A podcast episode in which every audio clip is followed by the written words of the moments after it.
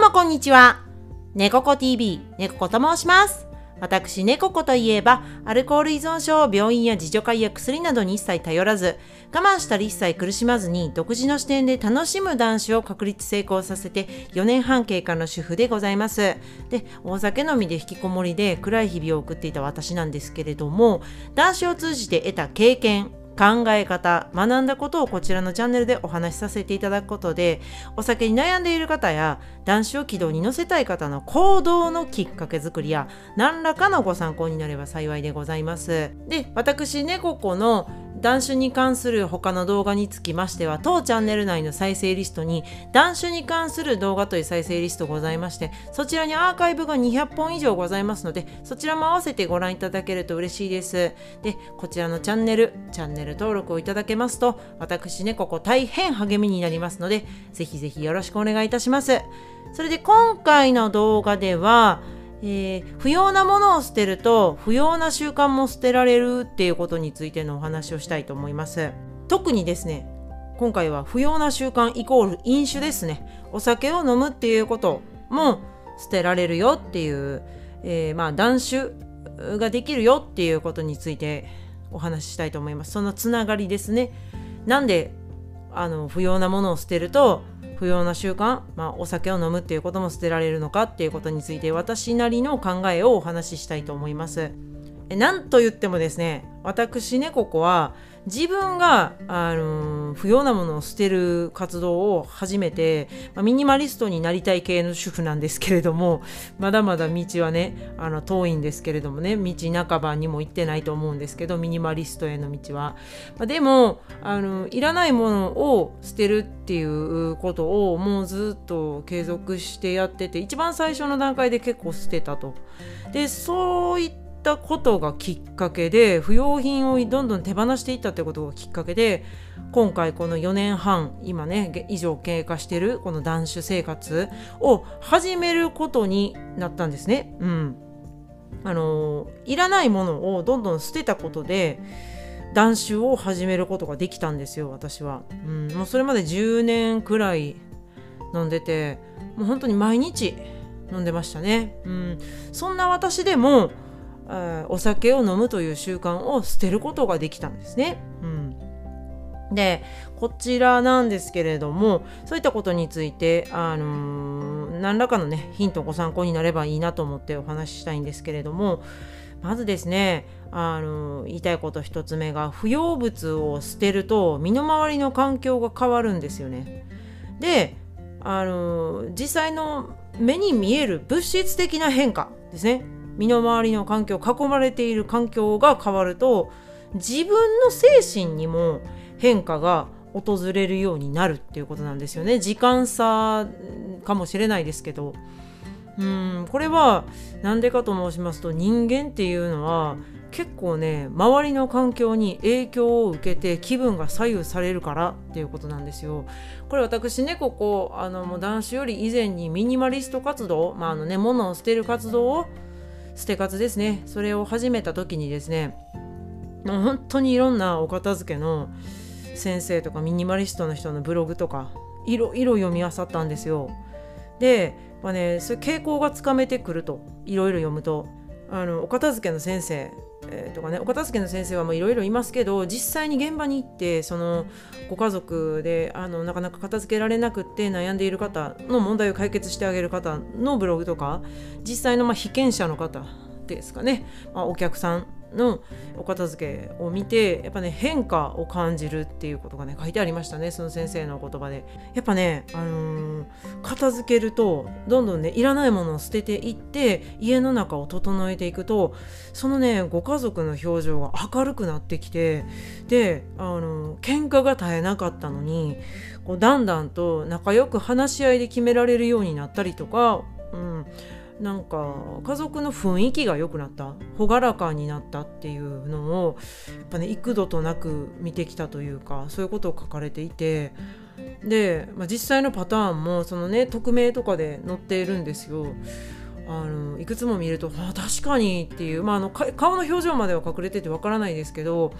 なんかあのすごい仲良さそうにその親子で食事を作ったりとかっていう以前はできなかったことができるようになったとかっていうことをね書かれていましたね。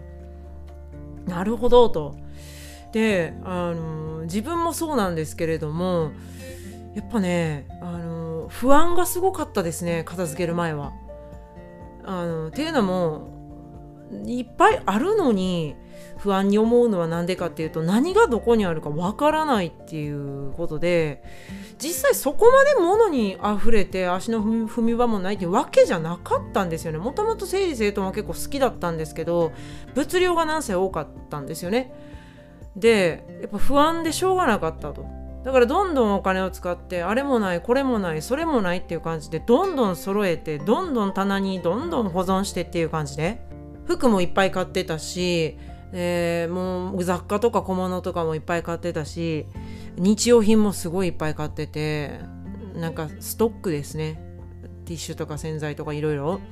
でお酒もすごい買ってストックしてたんですよ。なんでかっていうと飲んでる時になくなったら嫌だからっていう理由であのー、以前の写真とかちょっとまたあったらここに載せようかなと思うんですけど実際あの冷蔵庫の棚の一角にドゥワーってビールね十数本、うん、1ダース分ぐらい、あのー、並べて保存してその冷やしておいていつでも飲めるようにしてっていう感じで保管してたんですよ。焼酎のワンカップとかも何本か買って保管しておいてって感じでもう常に困らないようにしたいっていう不安があるからそれだけお酒をね貯めてしまっていたっていうのもありますね。ストックで。うん、そういう感じであの、まあ、お酒もそうですし他のものですね。物質をとにかく不安だったから溜め込んでいたっていう感じですね。で不思議なのが物が増えれば増えるほど不安になるんですよね。なんか買えば買うほど足りないような気がするっていう。なんでかっていうと自分の総量が把握できないんですよね物の。物の総量が把握しづらくなるもの量が増えると当たり前ですけどね。記憶にも限界があるし人間は。なので増えれば増えるほど不安になってもっと買いたくなるっていうことが発生してしまってたんですよね。でそういった実例もブログで見せていただいたりとか自分もそう感じていたことをはたっと気がついてであの実家のね母にも協力をねしてもらってありがたいことにあの物をどんどんとあのいらないものを掘り出して母に持って帰ってもらったり自分のね家でも捨てれる分はどんどん捨てたりして手放していったんですよ。売れるものは売りましたし、うん、でそれ減れば減るほどねあの何、ー、て言うんですかね。あこんなに持ってたんだなっていうことにまず気がつけたんですよね。不思議と。減ったことで自分が把握できるものの量になってでそれでようやくあこんなにたくさん持ってたんだなっっていうことに気がつけてあちゃんと自分は持たなあかんというか持つべきものを持っていたし恵まれていたんだなっていうちゃんとしっかり持てていたなっていうものを、うん、で気がつけて満足をそこでねできるようになったんですよ。そんな経験は初めてでしたね。うん。子供の頃から感じたことなかったですね。安心を覚えました。捨てることで逆に 不思議なんですけど、これ。でもね、結構これ、あるあるだと思います。お片付けとかミニマリスト活動してる人とか、うん、の中では結構、うん、見ますし聞きますね、そういう話。うんまあ、ちょっと個人的な感想なんですけれどもでもね実感として自分もあるし結構そういうケースを見るのでああもうそうなんだろうなっていうふうになんとなく私は感じたんですけども、うん、とにかくそうなってくると物にあの物があるなっていうことは安心してで総量を把握できるようになって自分はちゃんと物に満たされていたんだっていう充足感が出るとだんだんとねあの自分の心境に変化が訪れるようになるんですよ。うん、あのあるから買わなくていいやって思えるようになるしあとそうですね非常に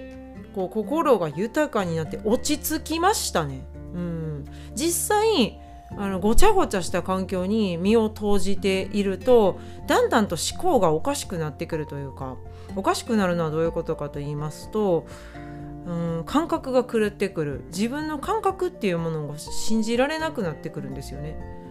うん自分でそう思ったこと感じていることを信じれなくなっちゃうと。でも実際の物理的なあの環境がだんだんとすっきりして可視化もう目で見て分かりやすい総量になったりとか物の量がねってなってくると安心ができるしで自分の考え思考が回り出すんですよ。頭の中が。うんあのそれは本当に囲まれるものの量イコールストレスっていう考え方があってお片付け界隈では。あのストレスの量なんですよ。だから物に囲まれれば囲まれるほどストレスを人間は感じる。物って結構エネルギーを発散するらしいんですスピリチュアル的な意味ではなくて本当に圧迫感があるっていうことなんですよね。それが取り除かれるっていうことで安心感があるだけじゃなくしっかりと自分の頭で考えられるようになっていくんですよ徐々に。これはちょっと時間がかかるかもしれないので継続的にやっぱりねあのどんどんと捨ててすっきりさせていくっていうことが大切なんですけどでもね捨てれば捨てるほど捨てやすくなりますね。うんなんでかっていうとあのいるっていう思い込みが取れていくんですよ自分の中で。うん個人差あると思います何が大事かその人によりますその人の最低限の物量っていうのはあの人その人だけのものなので他の人のものが適用されるわけじゃないと思うんで自分自身のあの基準自分自身はこれぐらいは最低限欲しいなっていう基準が出来上がっていくんですよ。それって自分の物差しを育てるってことにもなるんでそうなると自分の思考ってますます研ぎ澄まされていくんですよね。自分にとって本当に幸せな状態って何だろうなってすごい考えるようになります。うん、そういったことであの物を捨てるいらないものを捨てるとあの身の回りの環境が変わってそれが実際自分の心にもね変化となって訪れるっていうことがあるんですよねサイクルとして。うん次に言いたいことが、あ、そうですね不要なものに囲まれるストレスっていうのは、まあ、精神的に負荷をかけると、まあ、さっきもちらっと申しましたがそれで特に言いたいのが飲酒トリガーにもなりうるよねっていうことが言いたいんですよね。あの実際に物が圧迫感を与える不安を増長させる不安を増やしていくっていうことがあると物がどれだけあるのかわからないっていう不安ですね。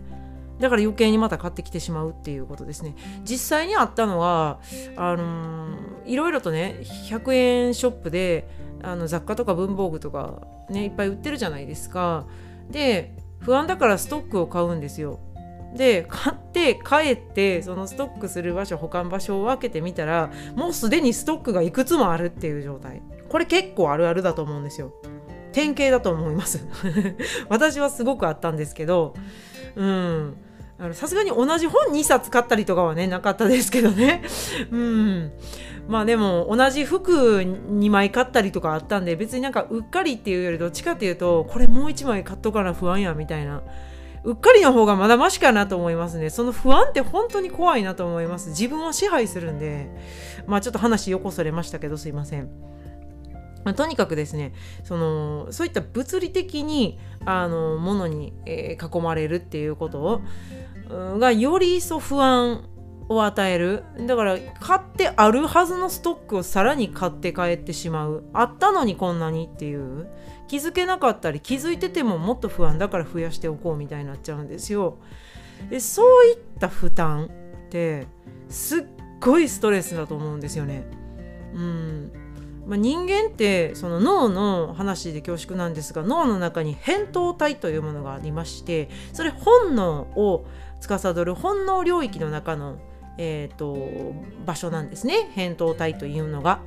でその扁桃体が不安とか恐怖とかを感じるっていうことで人間はその行動の中でリスクを回避して生き延びるっていうことができるんですよ。扁桃体を実際になんかね動物実験でその扁桃体を壊してしまった猿とかってお猿さんですね。あのひどい話ですけどね。昔の多分実験だと思うんですけどお猿さんの扁桃体を壊すとあのお猿さんって蛇が大嫌いらしいんですよ。あの蛇を見たら一目散に逃げるらしいんですけどでもその蛇を恐れなくなったんですね。その扁桃体を壊したお猿さんっていうのは。なんてひどい。かわいそうに。本当人間は残酷ですね。まあそういう実験があるんですよ。であの蛇をなんならもう掴んで口元に持ってって食べようとするぐらいの扁桃体がちゃんと働いてたら怖くて近寄ることができないような存在に対してそういうことをしてしまうっていう扁桃体っていうのは非常にその生存戦略の中で重要な場所でもあるんですよ。恐怖を感じるっていう。あの不安とかもそうですね。ストレスを感じると扁桃体がガッと刺激されるんですよ。で、あのー、逃げるか戦うかを選ばせるようなホルモンが出るんですよね。逃走か逃走みたいな、うん、そういう話もあるんですけど。とにかくそのストレスとか不安とかが一気に増幅するんですよね。物に囲まれるっていうのは。私そのまあ、自分の実感で分かんないですよ。脳のあの何ですかね。脳波計とかつけてそのお片付けしてたわけじゃないので実際のデータを取れていないんですが私の感じではですよ。あの物にたくさん囲まれてた時って攻撃性も高かったような気がしますし夫ともね激しい喧嘩もねその頃の方がよくあったなと思います。やっぱ物を減らしていくほどにそういうことがどんどんどんどん少なくなっていきましたね。お酒をやめてさらに少なくなりましたけどそういうことは。あのー、やっぱねその時私の扁桃体は非常に刺激を受けてたと思いますね。非常に不安だったと思います。はい。やっぱねあの非常にストレスがかかるんですよ。でそのストレスを和らげたいっていうのでお酒を飲むっていうことに走る可能性も大いにあるんですよ。これ脳の話なんですけどまたすいません。恐縮なんですが脳の話で。あのー、その飲むとお酒飲むとちょっとこれは、まあ、あの豆知識程度にあの聞いていただいたらいいんですけどもお酒を飲むとドーパミンが出ますよね。その腹側被害野っていうところからあのドーパミンが放出されてで側座角っていうところでねあのドーパミンを受け取ってでわあ嬉しい気持ちいい幸せ楽しい高揚感みたいな風に感じるんですよ。でもその、えー、側座角の隣くらいに扁桃体があるんですよね。その扁桃体も一緒に刺激されちゃうんですよ。でその側座角のあのイエーイ嬉しいっていう盛り上がりがと同時に扁桃体も盛り上がってるんですよ。うわ不安恐怖みたいな。でも先に側座角の方が静まっちゃうんですって。でその扁桃体の刺激っていうのは酔いが覚めてドーパミンがしっかりとギャバでね鎮静化しちゃった後も、まあ、鎮静化するんですけどそのドーパミンねいつまでも高揚感だったらおかしいからまともな暮らしができないので鎮静化するんですよギャバという成分が出るので脳の中でね。ででも扁桃体はいつまでもこう結構ね遅いんですって静まるのが。だから結論何が言いたいかと申しますとお酒を飲むとドーパミンを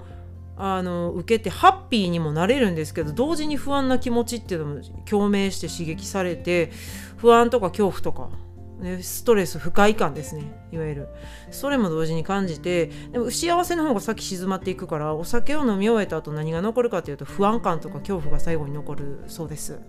はい、そういった脳の仕組みがあると。だからね、あのー、まあ、お酒を飲んでもまあ飲酒トリガーになるというマッチポンプ状態なのかなと思うんですけど、まあ、お片付けの話で言いますとやっぱりそういった扁桃体がおそらく刺激されてるんじゃないかなと私の想像では思いますね。はい。うん。あのー、実際にやっぱ物が片付いていないぐちゃぐちゃな部屋にいるとか物が溢れ返っている片付けがうまくいってないとか不潔な部屋にいる衛生的に問題がある部屋にいるとやっぱ余計ねお酒飲みたくなると思うんですよね。ストレスから回避する行動をとるという傾向にあると思うんですよ。お酒を飲むっていうのはストレスを回避するっていうために飲む人も一定数いらっしゃると思うんでうん。まあ、そういった理由からですね飲酒トリガーになる。お酒を飲む引き金になってしまう可能性があるっていうことなんですよね。不要なものに囲まれるっていうのは。うん。であとね次の話は最後なんですけれども実際に私はどうだったかっていう話をさせていただくと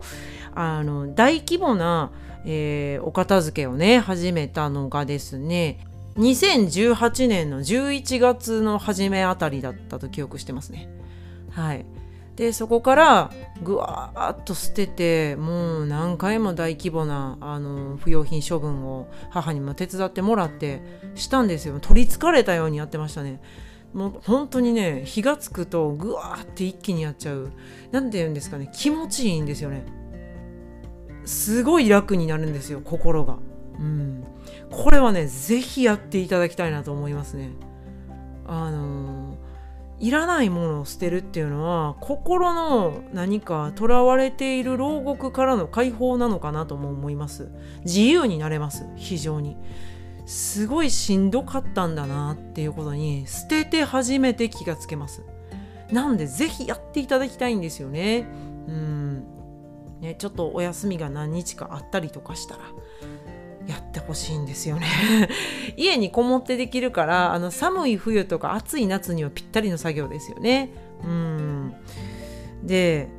まあちょっと話自分私のね話に戻させていただくとそのお片付けを、えー、始めたのが2019年の11月と。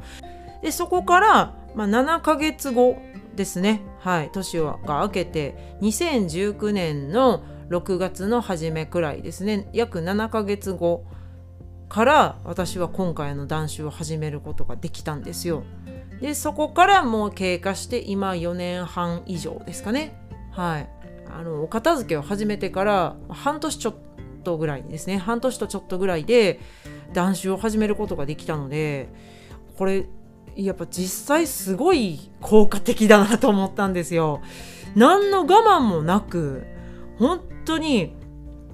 一切努力とか我慢とかしてないんですよ。ある時ふっと思い立ってあやめようって思ったんですよ。絶対つまらん自分の人生がつまらなくなってる原因はお酒だなって。なんかねあの降りてきたんですよね。考えがそういった。それは実はあのその時急に思いついたかのように感じましたがその時は。実際心の中で精神的なところですごい準備が進んでたんだと思うんですよ。あの徐々に。お酒というねお酒を飲むという習慣を捨てる準備を着々としていたんだろうなと思うんですよ。物を捨てるっていうことで。知らず知らずのうちにそれがつながっていたという感じなんですよね。だからその時は気が熟したという感じですね。はい。その時が来たっていう感じでしたね。そこまで7ヶ月。なんで必ずしも全員が片付けたからってお酒をやめることにつながるかっていうことは言い切れはしないですがでも絶対片付けたらいいことしかまずないんですよね。うんあのー、まあストレスが減る。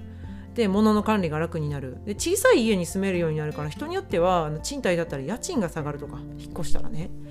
えー、あといらないもの買わなくなります。本当に物を減らすと送料が分かって満足するから物欲が下がります。相当下がります。私はほとんどなくなりましたね。そういった、まあ、食べ物は食べたいしあの着るものはあのあった方がいいなと思いますよ。最低限の所有欲はありますよ。最低限はね。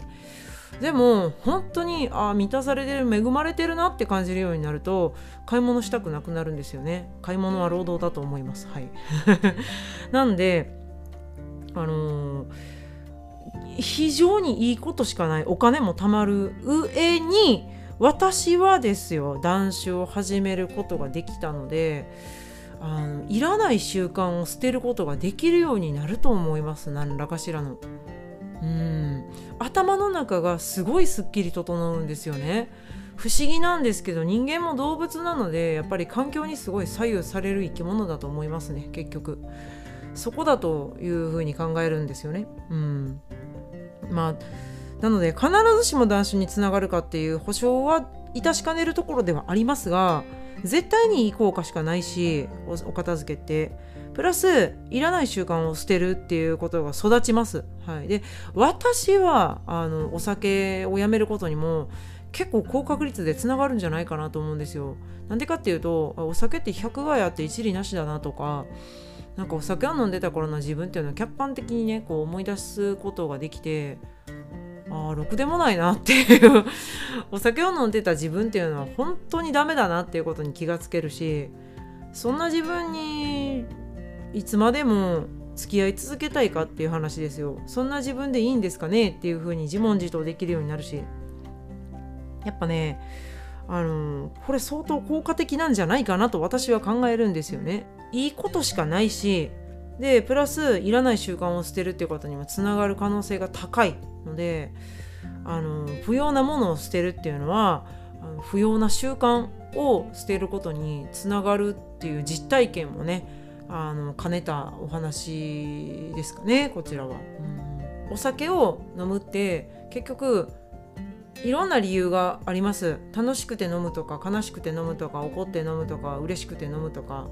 ありますけどやっぱりね一番思うのがそのお酒がないとそれをその感情っていうのを慰めたりあの気持ちを増幅させたりっていうことができないっていうのはそれはやっぱり本来の自分の力を弱めることにつながると思うのでお酒がなくても喜んだり悲しんだりっていうことが自分自身でしっかりした上でその気持ちを受け止めることができるようになっていくっていうのが一番いいと思うんですよね。その状態が一番いいと思うんですよ。あれ涙が出るのも自分でストレスを流してるっていうことでもあるんですよ。泣くってすごくストレス解消になるそうなのでしっかりと悲しむシラフでうん、しっかりと受け止める。で怒ってしまう時は怒りが止まらない時はなぜ自分は怒ってしまうんだろうとかなぜこれに腹が立つんだろうということを突き詰めて考えるっていうこと。で次に生かすってことですね。それお酒飲んでると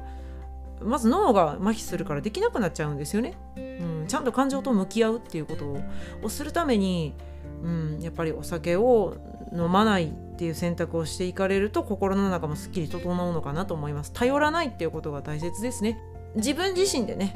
セルフケアができるようにしていく、うん、でそのためのきっかけ作りとしてお片付け私は結構おすすめだと思うんで、ね、本棚の整理が一番やりやすいかなと思うんですよね。結構見た目的にねあのすっきりして見えるんで本結構捨てると捨てたり売ったりするとあのねいろんなねあの古本買取屋さんとかでね買い取ってもらうと結構ねちょっとお小遣いになったりするんでそれも嬉しいじゃないですか。そういったことで小さい場所からでいいので是非ちょっとねあのお片付けをして脳の整理をするっていうことね大変おすすめでございますね。はい。今回はそんなお話でございます。はい。でこちらの動画よろしければグッドボタン。チャンネル登録もいただけると大変励みになりますのでぜひぜひよろしくお願いいたしますではまた次回の動画でお会いいたしましょう。最後までご視聴いただきましてどうもありがとうございました。チャンネル登録、グッドボタンよろしくお願いします。